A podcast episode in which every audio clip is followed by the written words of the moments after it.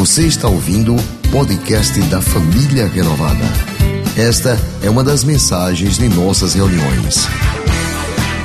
Se você não quer perder nada sobre o que acontece por aqui, siga @iprenovada nas redes sociais.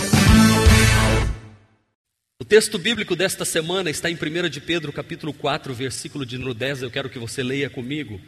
Cada um exerça o dom que recebeu para servir aos outros, administrando fielmente a graça de Deus em suas múltiplas formas. Eu vou pedir para que você leia comigo a palavra de Deus. Vamos lá? Cada um exerça o dom que recebeu para servir aos outros, administrando fielmente a graça de Deus em suas múltiplas formas. Rick Warren, escritor do livro Vida com Propósito, que nós temos aqui no Renault Stories, e todos que têm lido esse livro têm sido tremendamente abençoados por Deus, diz que a maturidade espiritual jamais será um fim em si mesma. A maturidade espiritual jamais será um fim em si mesma. Crescemos para nos doar. Eu recebo de Deus não para mim mesmo, eu recebo de Deus para doar. Por isso, o tema da nossa igreja esse ano, nós somos. Eu não sou abençoado para usufruir da bênção de Deus e dizer obrigado, Senhor, porque eu estou recebendo, está ótimo, bom, maravilhoso. Não, não, não, não, não, não, não. Eu estou te dando algo, eu estou te levando a, uma, a, um nível de maturidade espiritual para que você possa estar se doando, ajudando, socorrendo outros, porque quem quiser ser o maior deve se tornar servo. Quem quer ser o maior de todos aqui dentro? Levante a mão. Eu quero ser o maior de todos. Eu quero, eu quero. Então Deus fala assim: então sirva. O cristão tem que andar com uma bacia na mão e uma toalha nas costas. Assim deve ser a nossa vida. Eu tenho procurado e tenho me esforçado para viver desta forma, porque Jesus me disse isso. Que se eu servir, eu vou me tornar maior no reino de Deus. Há um provérbio dinamarquês, e ontem eu lia com os pastores na estrada, fazendo a nossa devocional pela manhã. Diz assim: O que você é, é um presente de Deus. Diga amém que você é um presente de Deus para você. Porém, o que você faz consigo é um presente seu para Deus. Oh, isso é tremendo. Ou seja, eu o que eu recebo da parte de Deus é um presente que Ele me dá.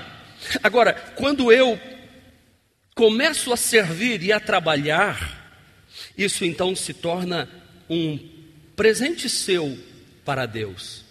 Quando o pastor Genoval ministrava aqui a palavra, e é o que nós sempre usamos na igreja, dizendo: Deus não te pede nada que Ele não tenha dado primeiro. E eu virei e falei com a pastora e com o pastor Jéter, eu falei assim: Deus só pediu Isaac para Abraão depois que deu Isaac para Abraão. Deus deu, depois disse: Agora você me dá? Abraão disse: Dou, porque eu sei que até das cinzas o Senhor pode ressuscitar um outro Isaac que eu não tinha. O Senhor me deu. Eu estou devolvendo para o Senhor. Eu não tinha. Agora eu tenho. Então, o que você é, é um presente de Deus para você. Agora, o que você faz consigo mesmo e com o que você recebeu da parte de Deus é um presente que você dá a Deus.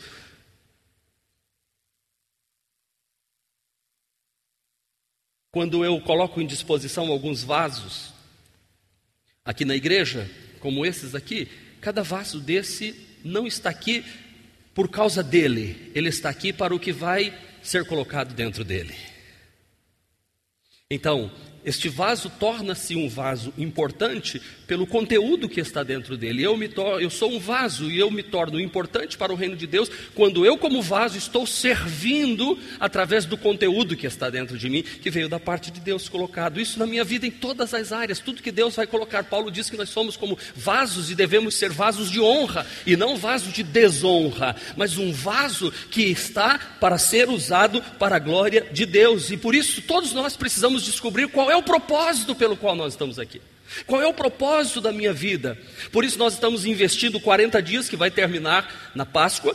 esses 40 dias para examinarmos qual é o propósito de Deus para a nossa vida. A primeira mensagem que nós ministramos, a pergunta foi: para que você está aqui na terra? Para que, que você veio aqui? Efésios capítulo 2, versículo 10, nos fala a respeito disso. A segunda mensagem, ministrada inclusive pela pastora, qual será o alvo da sua vida?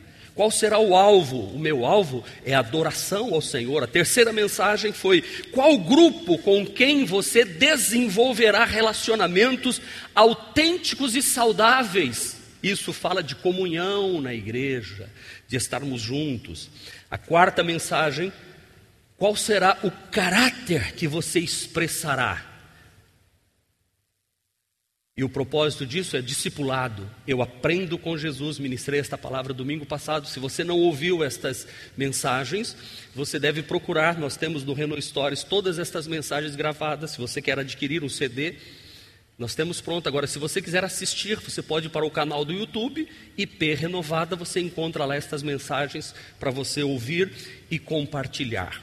E hoje, como disse, nós vamos estudar então o quarto propósito, que é o serviço. Nós estamos aqui para servir. 1 de Pedro 4,10 diz: Cada um exerça o dom que recebeu para servir os outros. Diga comigo, cada um exerça o dom que recebeu para. Uau, eu recebi um dom para servir os outros.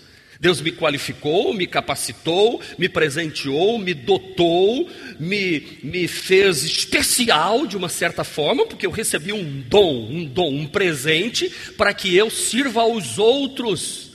Então, eu tenho que administrar fielmente a graça de Deus em sua, suas múltiplas formas.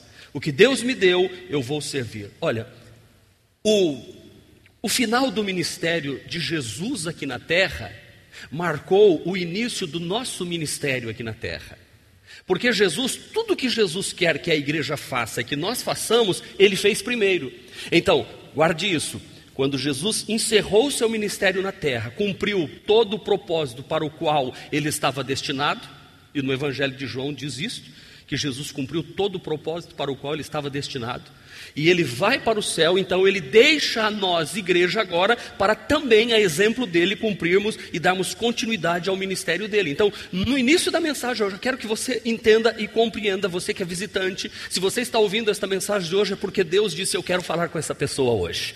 Não, não, não, pastor, você está enganado, eu vim acompanhar o batismo, não tem nada a ver com isso aqui. Tem. Posso dizer para você, houve uma conspiração no mundo espiritual para que você estivesse ouvindo esta mensagem hoje. Agora, lembre-se: o que você vai fazer com o que você vai ouvir é com você. Deus fala, cabe a você ouvir.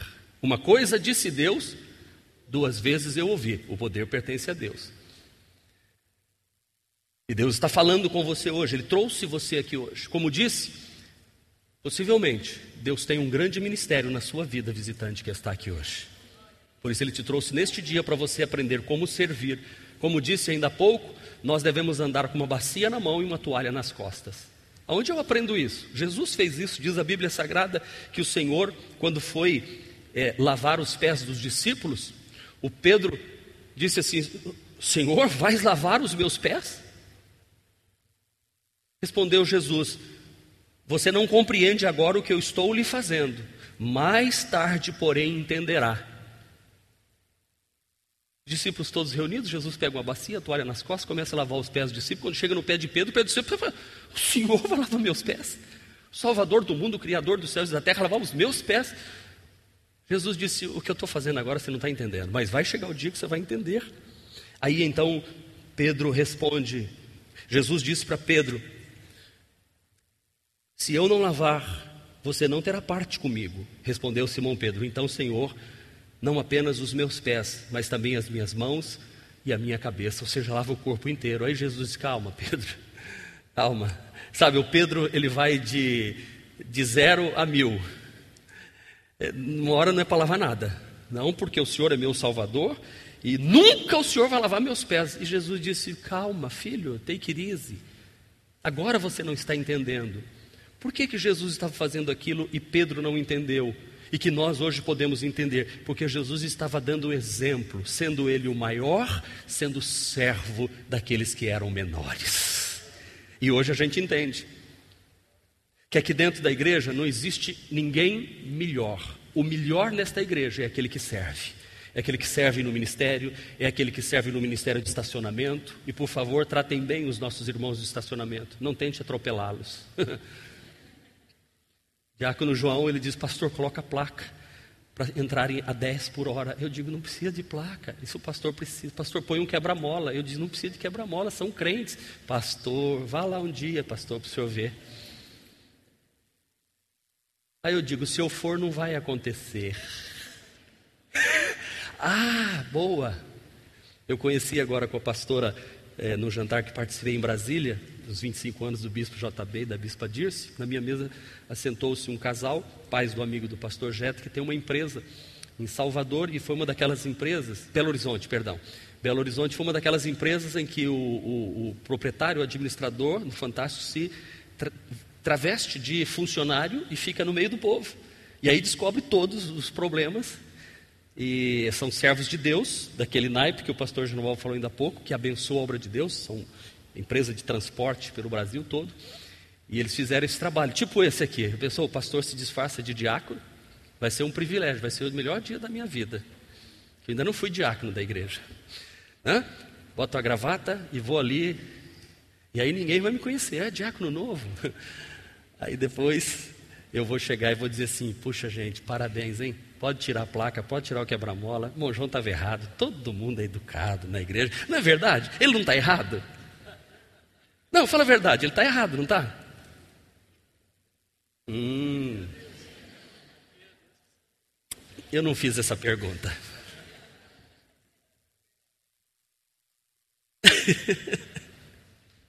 Uau.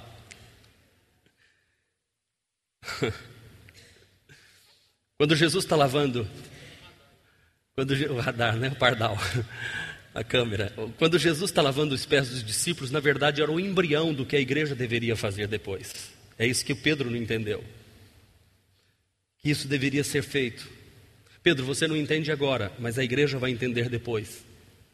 Que eles estarão na terra não para serem servidos, eles estarão na terra para servir. Por isso que eu disse: Jesus encerrou o ministério dele e nós iniciamos o nosso. E ele deixou uma bacia e uma toalha para a gente. Uma bacia e uma toalha para a gente. O quarto propósito da minha vida e da sua vida é servir a Cristo através do meu ministério aos outros. Esse é o propósito para o qual estou aqui: servir a Cristo. Quando eu estou servindo a uma criança, quando eu estou servindo no estacionamento, quando eu estou servindo a porta da igreja, os irmãos que atendem aqui, todos, eu estou servindo a Cristo. Através do meu ministério que desemboca nos outros. Efésios 2:10. Como você é preparado para servir? É a pergunta que vem. Como você é preparado para servir? Efésios, eh, capítulo 2, versículo 10, vai nos responder porque somos criação de Deus, realizada em Cristo Jesus para fazermos boas obras, as quais Deus preparou antes para nós as praticarmos. Esse é o propósito. Como é que eu vou servir a Deus? Lembrando que eu sou criação de Deus, realizada em Cristo Jesus, para fazermos boas obras, não para sermos salvos mas porque somos salvos. As minhas obras não é para conquistar um lugar nos céus, mas porque Jesus já conquistou um lugar nos céus para mim, eu pratico boas obras gratuitamente, não para receber, mas porque sou. Então, como é que eu vou desenvolver isso? Através dos dons espirituais que Deus me dá. Olha que lindo. Deus não vai exigir de você mais uma vez uma coisa que Ele não tenha te dado primeiro. Ok? Está bem claro isso hoje. Então Deus não vai exigir que eu desempenhe um dom, um dom de tocar maviosamente. Embora Judas te mandou umas fotos para mim, eu tocando lá no Rio Mar, tocando violão, tocando guitarra, eu falei assim, acho que ele está querendo me dar aula de violão de novo. Ele disse, o senhor me ensinou, né? vamos marcar uma aula, eu preciso... Mas Deus não vai exigir de mim que eu exerça um dom de tocar na igreja, se Ele não me deu o dom de tocar. Mas Ele vai exigir de você, de vocês, que Ele deu o dom. Assim como Deus não vai exigir do Judas que ele seja o pregador do próximo domingo, pode até ser que seja. Mas Deus não vai exigir dele. Melhor não, ok? Ele, como um pregador, é um bom guitarrista? Deus não vai exigir que uma outra pessoa exerça a liderança e a, a presidência, sendo que ele foi qualificado para uma outra área. Através dos dons. Dons é uma dotação divina. E alguns aqui têm dons, dons para deixar a gente bonita. Que dom maravilhoso. Quando eu encontro alguém com esse dom, eu já quero me entregar totalmente, me deixa mais bonita. O irmão que corta meus cabelos, ele tem o dom. E ele tem que usar esse dom para a glória de Deus. As luzes que estão aqui, Deus deu um dom por Moedinho, que vai se batizar hoje, ele e a esposa. É um dom e é o trabalho que ele exerce, mas ele não é só para ganhar dinheiro. É a fonte de recurso dele, mas ele usa esse dom para que a nossa igreja seja elogiada em todo o Brasil. Mas que sistema de luz lindo que vocês têm. Eu falei assim, glória a Deus, Deus deu um dom e abençoa a nossa igreja através de irmãos que cuidam do ministério, que estão servindo ao Senhor. Vocês entenderam? Então, Deus, como é que, como é que eu vou, eh, como é que eu sou preparado para servir? Através dos seus maiores interesses. Irmãos, quando a gente está interessado numa coisa, a gente se empenha. Quando um rapaz está interessado numa moça, ele se empenha. Se empenha ou não empenha? Quando uma moça está interessada, se empenha. É interesse, está no coração, eu quero isso. Então, você precisa ter interesse. O que te interessa se torna sua prioridade. O que não me interessa vem em segundo, terceiro e quarto lugar. Mas o que me interessa vira minha prioridade. Através do que? Através de habilidades. Tem gente que nem, nem tem dom e tem interesse, mas tem habilidade. Tem gente que tem habilidade de resolver problema. Não é verdade? Você chega com um problema, um, um, problema, aí a pessoa faz assim. Não.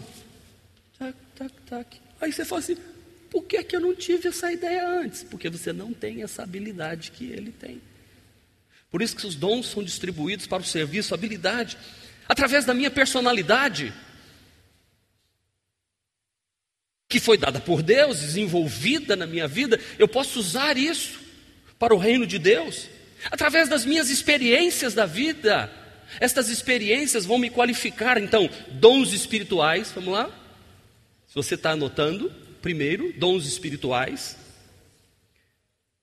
os meus interesses, as minhas habilidades, a minha personalidade, e a minha personalidade vai se encaixar no ministério. Existe dom de servir e existe dons de que é serviço e existe pessoa. Gente que conversa bem, que é bom de relacionamento, mas é, é, é, é, é um pouco ruim de serviço. é um dom. Agora tem gente que é bom de serviço, mas se botar ele para falar, ele briga com todo mundo. Não é bom de serviço. O cara é um, como diz lá no Pará, um pé de boi. Acaba trabalha mesmo, mas se botar ele para falar, ele bate uns quatro, cinco. E o outro tem um que é bom de conversar, mas não, não é um pé de coelho. então, cada um na sua área e nas suas experiências. As experiências que eu vou tendo na vida vão se tornando ferramentas para eu servir o reino de Deus. Eu gosto daquele versículo, não tem aqui no PowerPoint, ah, que Paulo, escrevendo aos Coríntios, em 2 de Coríntios, capítulo 1, versículo 3, ele diz assim: Bendito seja o Deus e Pai de nosso Senhor Jesus Cristo, Pai das misericórdias e Deus de toda consolação, que nos consola em todas as tribulações, para que com a consolação que recebemos de Deus possamos consolar os que estão passando por tribulação. Uau, que jogo de palavras! Oh, Deus, Deus é bendito, porque naquilo que eu estou sofrendo Ele me consola. Mas Ele não me consola para eu ser consolado, Ele me consola para que eu possa consolar outro que está passando pelo que eu passei. Por exemplo, uma pessoa que enfrentou uma separação incrível, maldosa, de um cônjuge que o abandonou, o feriu e machucou. Aquela irmã que passou por isso lá atrás e foi consolada, confortada por Deus, vai àquela irmã e diz: Irmã, eu passei pelo que você passou, Deus me confortou e eu estou te confortando, porque Deus vai dar uma grande vitória para a sua vida. Compreende? É isso? Então, qual é o seu maior exemplo de servo? Qual é o maior exemplo? Jesus Cristo. Esse aí, ó. Jesus Cristo. Ele é o nosso maior exemplo. Ele mesmo disse: Não será assim entre vocês. Ao contrário, Quem quiser tornar-se importante entre vocês deve ser servo, e quem quiser ser o primeiro deverá ser, ou melhor, quem, quem quiser é, ser o primeiro deverá ser escravo, como o filho do homem que não veio para ser servido, mas para servir e dar a sua vida em resgate de muitos. Servir, ministrar a alguém, servir à mesa, aliviar os necessitados, prover cuidado, cuidar dos necessitados. Tudo isso são, são dons de Deus. O maior servo que já existiu na face da terra foi o Senhor Jesus Cristo e ele continua servindo. Aleluia. Ele continua servindo, agora por meio da sua igreja. Ele serviu e agora deu a incumbência a nós continuarmos servindo até que ele volte buscar a sua igreja, os seus servos que o servem diariamente. O Evangelho de João, capítulo 14, versículo 12, Jesus diz assim: Digo-lhes a verdade. Quando Jesus fala, vou dizer a verdade, não é porque ele contava mentira, ele está chamando a atenção, porque o que ele vai falar vai esclarecer. Ele diz assim: Aquele que crê em mim fará as mesmas obras que eu tenho realizado e fará coisas ainda maiores do que estas, porque eu estou indo para o meu Pai. Ou seja, Jesus estava aqui, obedecendo ao Pai, fez a tarefa. Aí ele volta para o Pai e nos incumbe de dar continuidade ao serviço ministerial dele. Só que agora ele está perto do Pai, dizendo: Pai, eu fui homem e servi lá. Não é fácil para ele fazer isso. Então, envia o Espírito Santo para ajudar ele a fazer. Você entendeu? Recebeu revelação nisso ou passou? Passou.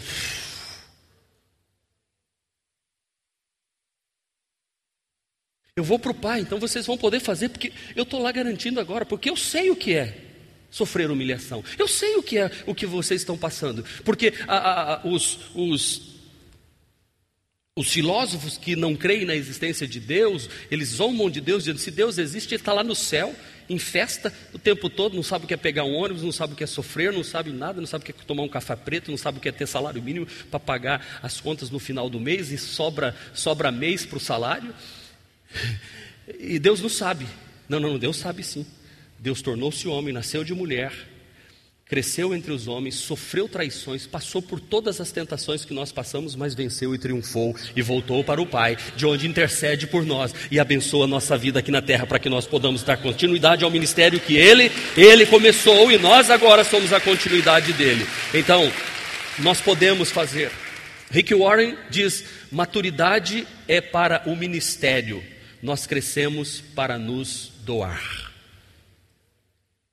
Maturidade é para o ministério, nós crescemos para nos doar. Segunda pergunta desta mensagem: como servimos?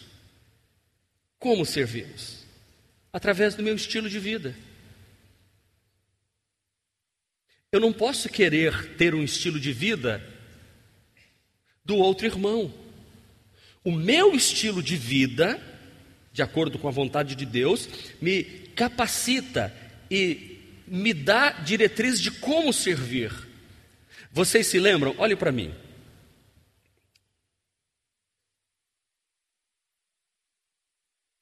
Vocês se lembram quando Davi foi lutar contra Golias?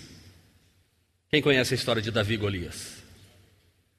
O detalhe da história de Davi e Golias é que Davi se voluntariou para lutar contra Golias e Saul foi lá e buscou a armadura dele e disse: Vai com a minha armadura de rei.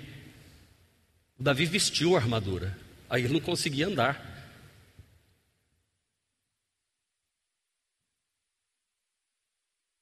Meu terno é 48 curto, está chegando meu aniversário. 48 curto. Camisa número 2. Sapato 37, tá? Eu sei, eu sabia que vocês iam rir. É, estava só esperando você dar essa risada. Agora imagina se eu chego aqui com um terno 54. Tem 54? Tem terno 54? E um sapato 42. O bico do sapato vai ficar igual do patati patatá, né? Assim para cima. Sabe como é que fica, né? Porque quem tem pé pequeno e quer mostrar que tem pé grande, você logo vê, porque ele compra um sapato grande, põe palmilha, mas o bico faz assim, ó. Fica sapato de Aladim. Agora vocês vão ficar sempre olhando aqui, né? Bem que tá. Não vai dar certo. É a mesma coisa de eu querer servir a Deus é, com o estilo de vida de outro pastor. Não, eu tenho que ser autêntico, tem que ser eu. Com minha família biológica eu sirvo a Deus. E eu vou voltar a falar de família, servindo a Deus. Quando alguém falar de você, ah, a família do pastor Marcos está toda na igreja, você diz glória a Deus, porque ele serve a Deus com a família biológica. O pai serve, a mãe serve, o, o irmão dele serve, a cunhada dele serve, a esposa dele serve, o filho dele serve, a nora dele serve, a filha dele serve, o genro dele serve e o netinho dele serve. A família biológica serve a Deus. Eu e minha casa serviremos ao Senhor. Isso tem que ser motivo de louvor quando alguém disser assim: não, mas a família do pastor está lá. É, glória a Deus, ele serve com a família dele. Ele não serve sozinho. Ele não vai sozinho como um religiosão que perdeu a mulher. A mulher não serve a Deus porque ele neutralizou a vida dela, acabou com ela, não deixou ela se desenvolver. Os filhos dele não querem saber de igreja porque viram o mau testemunho dele dentro de casa. O, o, a geração deles, os genros de Nora, detestam ele, não conversam com ele, não tem conversa com ele, não querem saber dele. Irmão, a minha família tem que servir ao Senhor. Eu sei que eu estou falando aqui para gente que enfrenta dificuldades e problemas, eu não estou querendo dizer, como eu disse, ninguém pode querer ser igual a ninguém. Você tem seu estilo, tá, sabe dos traumas, dos problemas que passaram. Mas nós precisamos começar, como a pastora falou ainda há pouco, das criancinhas sendo ensinadas a servir a Deus, a honrar liderança, a respeitar princípios, a respeitar horário. Por exemplo, se você não chega na igreja no horário, quando é que teu filho na vida vai aprender a respeitar horário? Se os seus filhos não estão servindo em ministério, ou se seus filhos veem todo mundo servindo, mas você não serve, nunca vão servir, eles vão continuar. Então, o que eu estou desafiando você a servir a Deus com sua família, a servir com a família espiritual, a igreja toda é, junta, servindo a Deus. Você tem a oportunidade aqui de encontrar irmãos com sua profissão. Como é que eu posso ser um servo de Deus com a minha profissão? Cada um aqui tem irmãos aqui que servem a Deus, que são marceneiros que usa a profissão dele para servir a Deus e diz: Pastor, o que eu precisar eu faço. E muitas vezes assim, eu não quero cobrar, não, pastor, é meu dom e eu quero servir ao Senhor. Pastor, eu sou pintor, eu posso vir aqui à igreja pintar? Não, então nós vamos pagar o seu dia. Não, não, não precisa não. Eu estou servindo a Deus com a minha profissão que Deus me deu. Pastor, eu sou professora lá fora, pedagoga, encarregada de um colégio. E eu estou vendo aqui na igreja que o pastor está pregando a mensagem. Eu posso transformar em mensagens para as crianças? Filha, a igreja não está podendo pagar. Professora, quem está tendo de pagar? Me deixa eu servir com a minha profissão aqui nessa igreja, com o trabalho que Deus me deu. Quando a gente vê médicos se voluntariando, quando você vê dentistas se voluntariando para abençoar a casa de Deus, com a minha profissão, conectado ao meu potencial. O que é que Deus me deu? Eu vou usar esse potencial para a glória dele, usando minhas experiências de vida, é assim que eu vou servir. Então, sirva a Deus 24 por 7. Alguém sabe o que é 24 por 7? Uau! 24 por 7 é uma abreviação que significa 24 horas, 7 dias da semana. 24 horas, 7 dias de semana. Geralmente se referindo a negócios ou serviços disponíveis o tempo todo, sem interrupção. Então eu tenho que estar servindo a Deus 24 por 7 durante todos os dias do ano servindo ao Senhor. Como servimos? Primeiro, identificando ou identifique e supra as necessidades das pessoas. Escreva se você tem seu boletim, uma canetinha na frente. Inclusive, nós estamos comprando mais canetas. Foi encomendada a caneta? Não é isso? Quanto? Mil canetas? Quanto? Mil canetas, dois mil duzentos reais. Ok? Só canetinhas para ficar aí. Nós estamos comprando essa semana mais mil canetas para todo mundo ter caneta. E aí, de vez em quando as canetinhas vão passear, pode levar ela para passear, não tem problema. Leve ela para passear e volta com um presente. Hã? Isso. Essas canetas são para te servir e quiser presentear alguém, não tem problema não, está à sua disposição. Mas normalmente elas estão aqui para anotar isso e a gente está sempre repondo, acho que já, já, já vai umas 4 mil canetas já. Com essa nova légua é 4 mil canetas. Glória a Deus. As canetas estão abençoando aí. Glória a Deus. Não há nenhum problema se você quiser levar de presente. É um presentinho para você. Glória a Deus. Aí você deixa uma oferta de 10 reais para comprar outra caneta.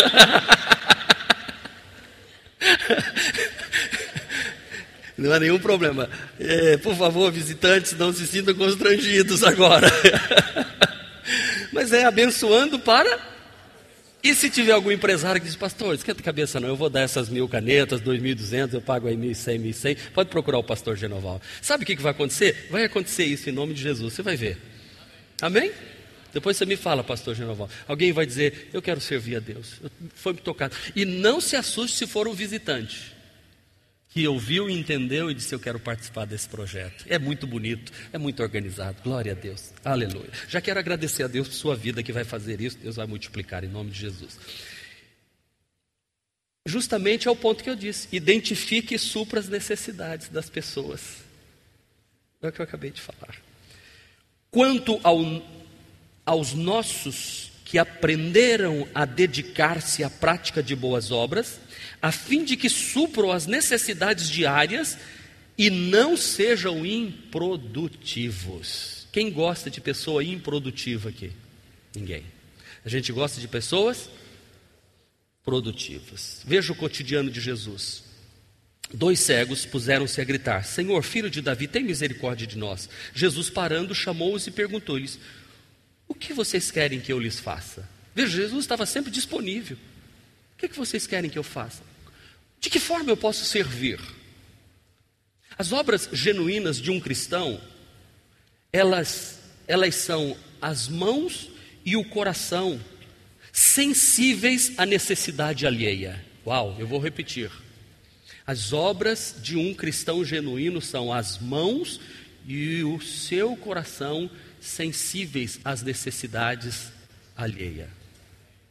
Ontem à noite, quando nós terminamos a pregação lá em, em Palmeira dos Índios, nós tínhamos viajado o dia todo, saímos daqui oito e meia da manhã, o dia inteiro eh, de reuniões em Arapiraca, depois fomos pregar em Palmeira dos Índios, terminou nove e pouco da noite, o pastor trouxe alguns sanduíches para a gente comer, e como a gente ia pegar a estrada, eu falei, pastor, dá o sanduíche, a gente leva no carro. Aí entramos no carro com o sanduíche, aí todo mundo fala, ah, não vou comer não, o sanduíche agora aqui dentro do carro, ah, também não, porque é, estrada e tudo mais, aí o que, que a gente faz? Eu falei assim: olha, Deus vai colocar no nosso caminho alguém para a gente dar esse sanduíche, uma necessidade.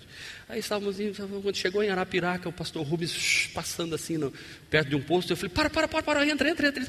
Onde aqui, aqui, aqui, porque eu sou assim, é na última hora. E ele conseguiu, fez uma manobra boa, entrou no posto, aí tinha dois rapazes sentados assim.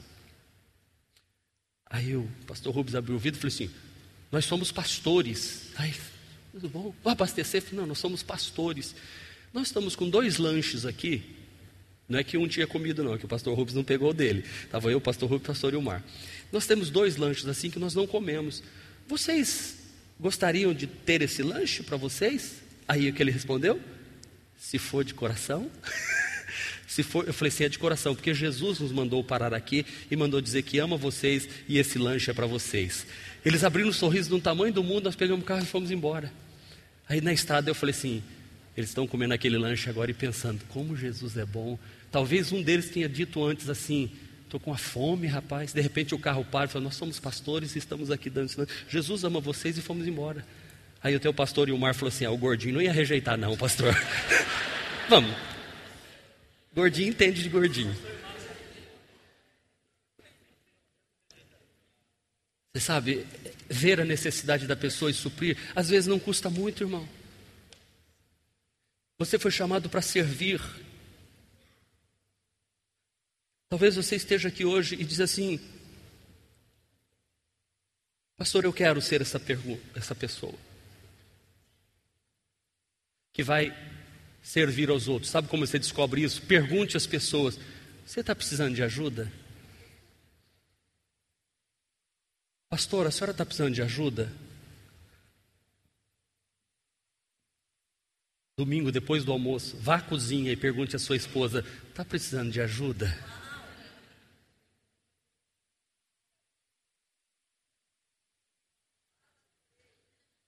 Agora, quando você, homem, estiver sentadinho na sala assistindo aquele filme gostoso, a sua esposa deve ir lá e falar assim: está precisando de ajuda? Você fala assim: traz umas uvas para mim, bem geladinhas. Aleluia! Ah, ah, ah,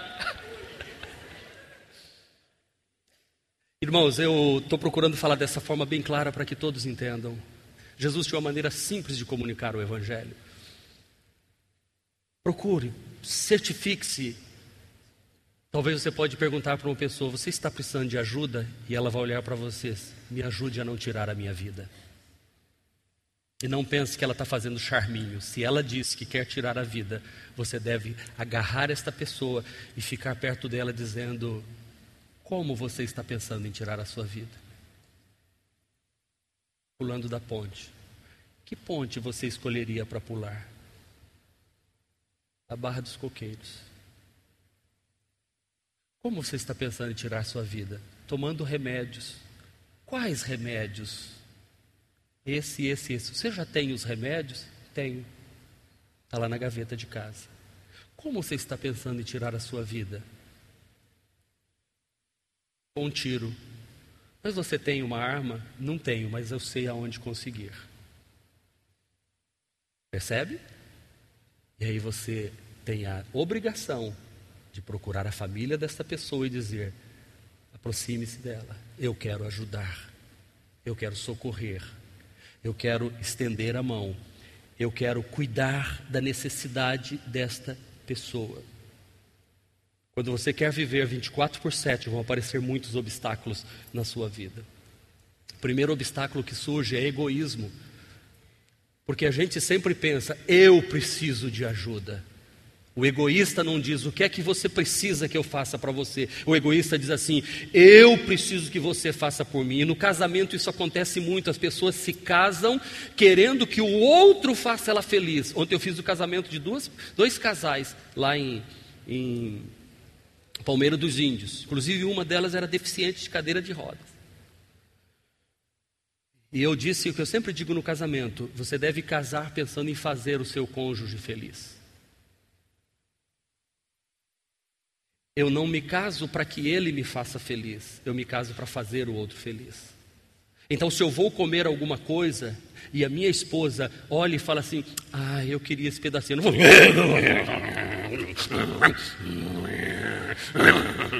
Não, ô filho, minha mãe dizia uma coisa muito linda quando a gente era criança. Nós não éramos ricos, gente. Na minha casa era assim, ó. Ei, esse pedacinho é seu, esse pedacinho é do seu irmão, esse pedacinho é daquele. Se a gente fosse pegar outro e falar assim, você já comeu sua mistura. Lá no Paraná chama assim. E quando a minha mãe olhava, ela pegava do prato dela e colocava, tipo, no meu. Aí eu dizia, não, mãe, mas esse é da senhora. Ela falava, sabe o que para mim? Você comendo é como se eu estivesse comendo. Quando Cláudia quer alguma coisa, eu tenho que dizer, meu amor, você comendo isso é como se eu estivesse comendo. Isso é amor. E não só de comer, de dizer assim, não, entre morrer eu e você, eu prefiro que eu morra. Foi o que Jesus fez. Entre morrer a igreja e morrer, eu dou a minha vida pela minha igreja. Assim os maridos devem amar suas esposas. Fala Deus, toca-me com brasas no altar. Não seja egoísta, porque o egoísta nunca quer servir os outros, ele quer ser servido. Chega na igreja, eu tenho que ter um lugar especial aqui. Cadê o estacionamento para mim? Cadê o. Cadê? Não, não, não, não, não. Não. Sabe, esse obstáculo do egoísmo é horrível. Então a solução para isso está em Filipenses 2,4. Cada um cuide não somente dos seus interesses, mas também do interesse dos, dos outros. Esqueçam-se de vocês. Uau, diga, esqueçam-se de vocês o suficiente para estender a mão e ajudar. A máxima do cristianismo e do cristão, você não está neste mundo para retirar, mas para contribuir. Você não está aqui para vinde a mim, não. Está aqui é vosso reino. É abençoar as pessoas. Segunda coisa que nos impede de servir é perfeccionismo, porque a gente sempre acha que não está preparado para servir. Irmão, se você for esperar estar preparado para servir, e se você é perfeccionista, você nunca vai encontrar um tempo certo. Porque o perfeccionista, perfeccionista, perdão, ele só servirá após algumas condições ideais que ele acha ideal. Ah, eu estou muito machucado para ajudar os outros. Quando você estiver ajudando o machucado dos outros, o seu sara. Deus me falou sempre isso na igreja. Quando eu estiver suprindo a necessidade dos outros, é como se eu estivesse suprindo a minha necessidade. É impossível ajudar de alguma forma, pois tudo parece tão ajustado nessa igreja. Ah, uma desculpa, né? Para não servir. Nossa, aqui tudo muito. Não, para mim não dá. A mim não dá. Dá sim, irmão. Dá. Não sinto vontade de ajudar. Esse é o tipo do crente pé atrás. Está sempre esperando sentir para ajudar. Não precisa sentir, irmão. Tem coisa que não precisa sentir, a gente tem que fazer. Né? A igreja não tem a visão que arde no meu coração. O dia que tiver, eu vou fazer, mas nunca chega essa visão, porque ninguém sabe. E fora aqueles que dizem, a igreja não percebeu o meu valor ainda, porque eu estar tá na porta, abrindo porta para o povo, não, eu tenho que estar tá lá no púlpito pregando. Quando o pastor me der a oportunidade, aí sim eu vou desenvolver meu ministério. Irmão, cada um foi chamado para um dom, para uma área de serviço. Solução, Eclesiastes 11, 4. Quem fica observando o vento não plantará, e quem fica olhando para as nuvens não colherá. Esse é um versículo que eu tenho muito no meu coração. Não existem habilidades não espirituais, somente habilidades mal empregadas. Seja parte da solução. Terceiro obstáculo é o materialismo. Ou seja, eu estou trabalhando, eu tenho que ganhar dinheiro, eu tenho que ganhar dinheiro, eu tenho que ganhar dinheiro, e se sobrar um tempo eu sirvo a Deus. Louco, esta noite pedirão a tua alma, e o que tens reservado para quem ficará? Vai ficar tudo aqui, irmãos. Não leva nada. Solução: nenhum servo pode servir a dois senhores, pois odiará um e amará o outro, ou se dedicará a um e desprezar o outro. Vocês não podem servir a Deus e ao dinheiro. Você tem que ter um estilo de vida que o seu dinheiro não seja seu senhor, mas o dinheiro seja seu escravo. Não é ele que manda em você, mas é você que comanda ele. Amém? Quem não tem tempo para servir, não tem tempo para amar. Vamos repetir? Quem não tem tempo para servir, não tem tempo para amar. A igreja tem muitos ministérios que você pode servir. Eu não vou citar todos eles aqui, são diversos ministérios. Obrigado. Isso aqui é uma esposa, meu Deus do céu. Eu estou pregando, ela já está lá na frente, com tudo pronto. Só não posso pedir mais esposas como essa, só uma mesmo. Ixi, foi nada engraçado essa. Vim acertando até aqui, falei, mas assim, no sentido de dons, entendeu? É, amém. Ministérios que você pode servir. Renocriança, que é subdividido em baby, renokids e juniores. Preparação de celebração preparação de celebração, que é o novo ministério, irmãos estão servindo. E por favor, os outros ministérios não, não se conflitem. Nós temos que arranjar espaço para muita gente servir, e, e, e elas estão servindo, e vão vir muitos ministérios ainda. Glória a Deus. Sabia que tem um ministério aqui que me ajuda a pôr o microfone? Quando eu vou ali para dentro, chega o irmãozinho, ele pega meu paletó, segura meu paletó, e eu coloco aqui, ele arruma aqui, ele liga aqui, e aí eu faço assim, boto o paletó, ele arruma aqui para mim. E eu já vou dizer, talvez, se eu tiver com o cabelo despenteado, dá uma arrumada e tal. E aí eu entro. E esses irmãos ficam felizes, porque o pastor vai entrar preparado. Quando termina o culto, eles já vêm ali na escada para ajudar eu tirar aqui tudo. É um ministério, é serviço. Tem, tem serviço para toda a área. Renogrupo, casais, né? Com, é, homens, mulheres, trabalhos todos, primeiros passos, cursos que você pode ajudar, 30 semanas, audiovisual, é, recepção, informação, diaconal, sonoplastia, cooperadores, e aí vai uma lista enorme de ministérios que você pode servir na casa do Senhor. Amém? E é isso que Deus está nos chamando. Então, identifique e supra as necessidades. Doe-se com um coração repleto de amor. Como é que eu posso servir? Doando-se com um coração repleto de amor. João 1 João 3,16. E aqui eu estou querendo correr, mas nós temos batismo ainda, temos ceia ainda, Jesus de Nazaré. João 3,16 diz o quê? João 3,16. João 3,16. Segura aí, PowerPoint. João 3,16. Segura aí, PowerPoint. Fecha, fecha, fecha a tela. Isso. João 3,16.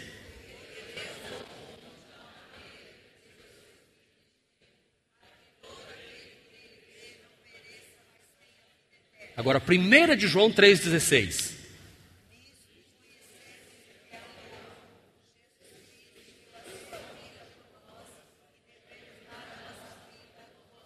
Uau! Será que isso foi coincidência do Espírito Santo? Numa Jesus dá vida, aí vem o João e diz assim: como ele deu, você tem que dar. Mas não foi coincidência, não, não, não, não, foi direção do Espírito Santo, porque quando foi escrito não tinha capítulo e versículo, foi escrito carta aqui e ali, e deu certo, João 3,16. Ele deu, agora eu tenho que dar a minha vida também e servir. Então, esteja no lugar certo, no momento certo, fazendo a coisa certa, do jeito certo, pelas razões certas. É assim que nós devemos ser. Aleluia. Então, obstáculo contra a motivação correta de servir: ingratidão. Ingratidão. Todo o coração grato, ele serve abundantemente. Solução: que nos salvou e nos chamou com a sua santa vocação, não em virtude de nossas obras, mas por causa da sua própria determinação e graça. Outra coisa que nos impede é, obstáculos contra a motivação correta para servir é a comparação e a crítica. Ficar se comparando e criticando. Paulo diz assim: Quem é você para julgar o servo alheio? É para o seu Senhor que ele está em pé ou cai. Terceiro, como servimos? Compartilhe sua restauração com autenticidade e sensibilidade. Aquilo que aconteceu em você compartilhe com o outro. Bendito seja o Deus e Pai de Senhor Jesus Cristo, Pai das misericórdias e Deus de toda consolação, que nos consola com todas em todas as nossas tribulações, para que com a consolação que recebemos de Deus possamos consolar os que estão passando por tribulações.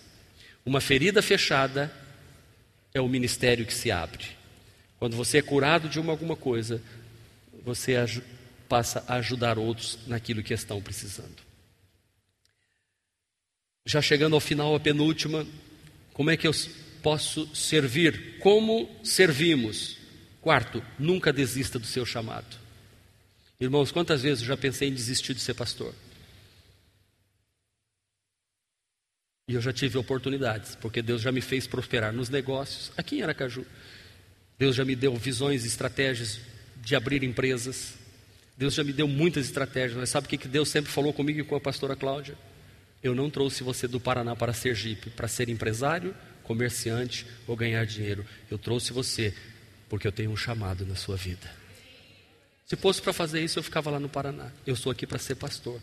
Por isso que meu tempo e da minha família é para servir ao Senhor. E eu sou missionário, ela é missionária, e meus filhos foram missionários comigo. E quem vem para nossa família sabe que vai ser para servir ao Senhor também. O nosso foco é servir a Deus. Esse é o propósito nosso na casa do Senhor. Portanto, visto que temos este ministério pela misericórdia que nos foi dada, não desanimamos. Amém. Não desanime, irmão. Você, não desanime. Jesus diz: Eu glorifiquei-te na terra, completando a obra que me destes para fazer.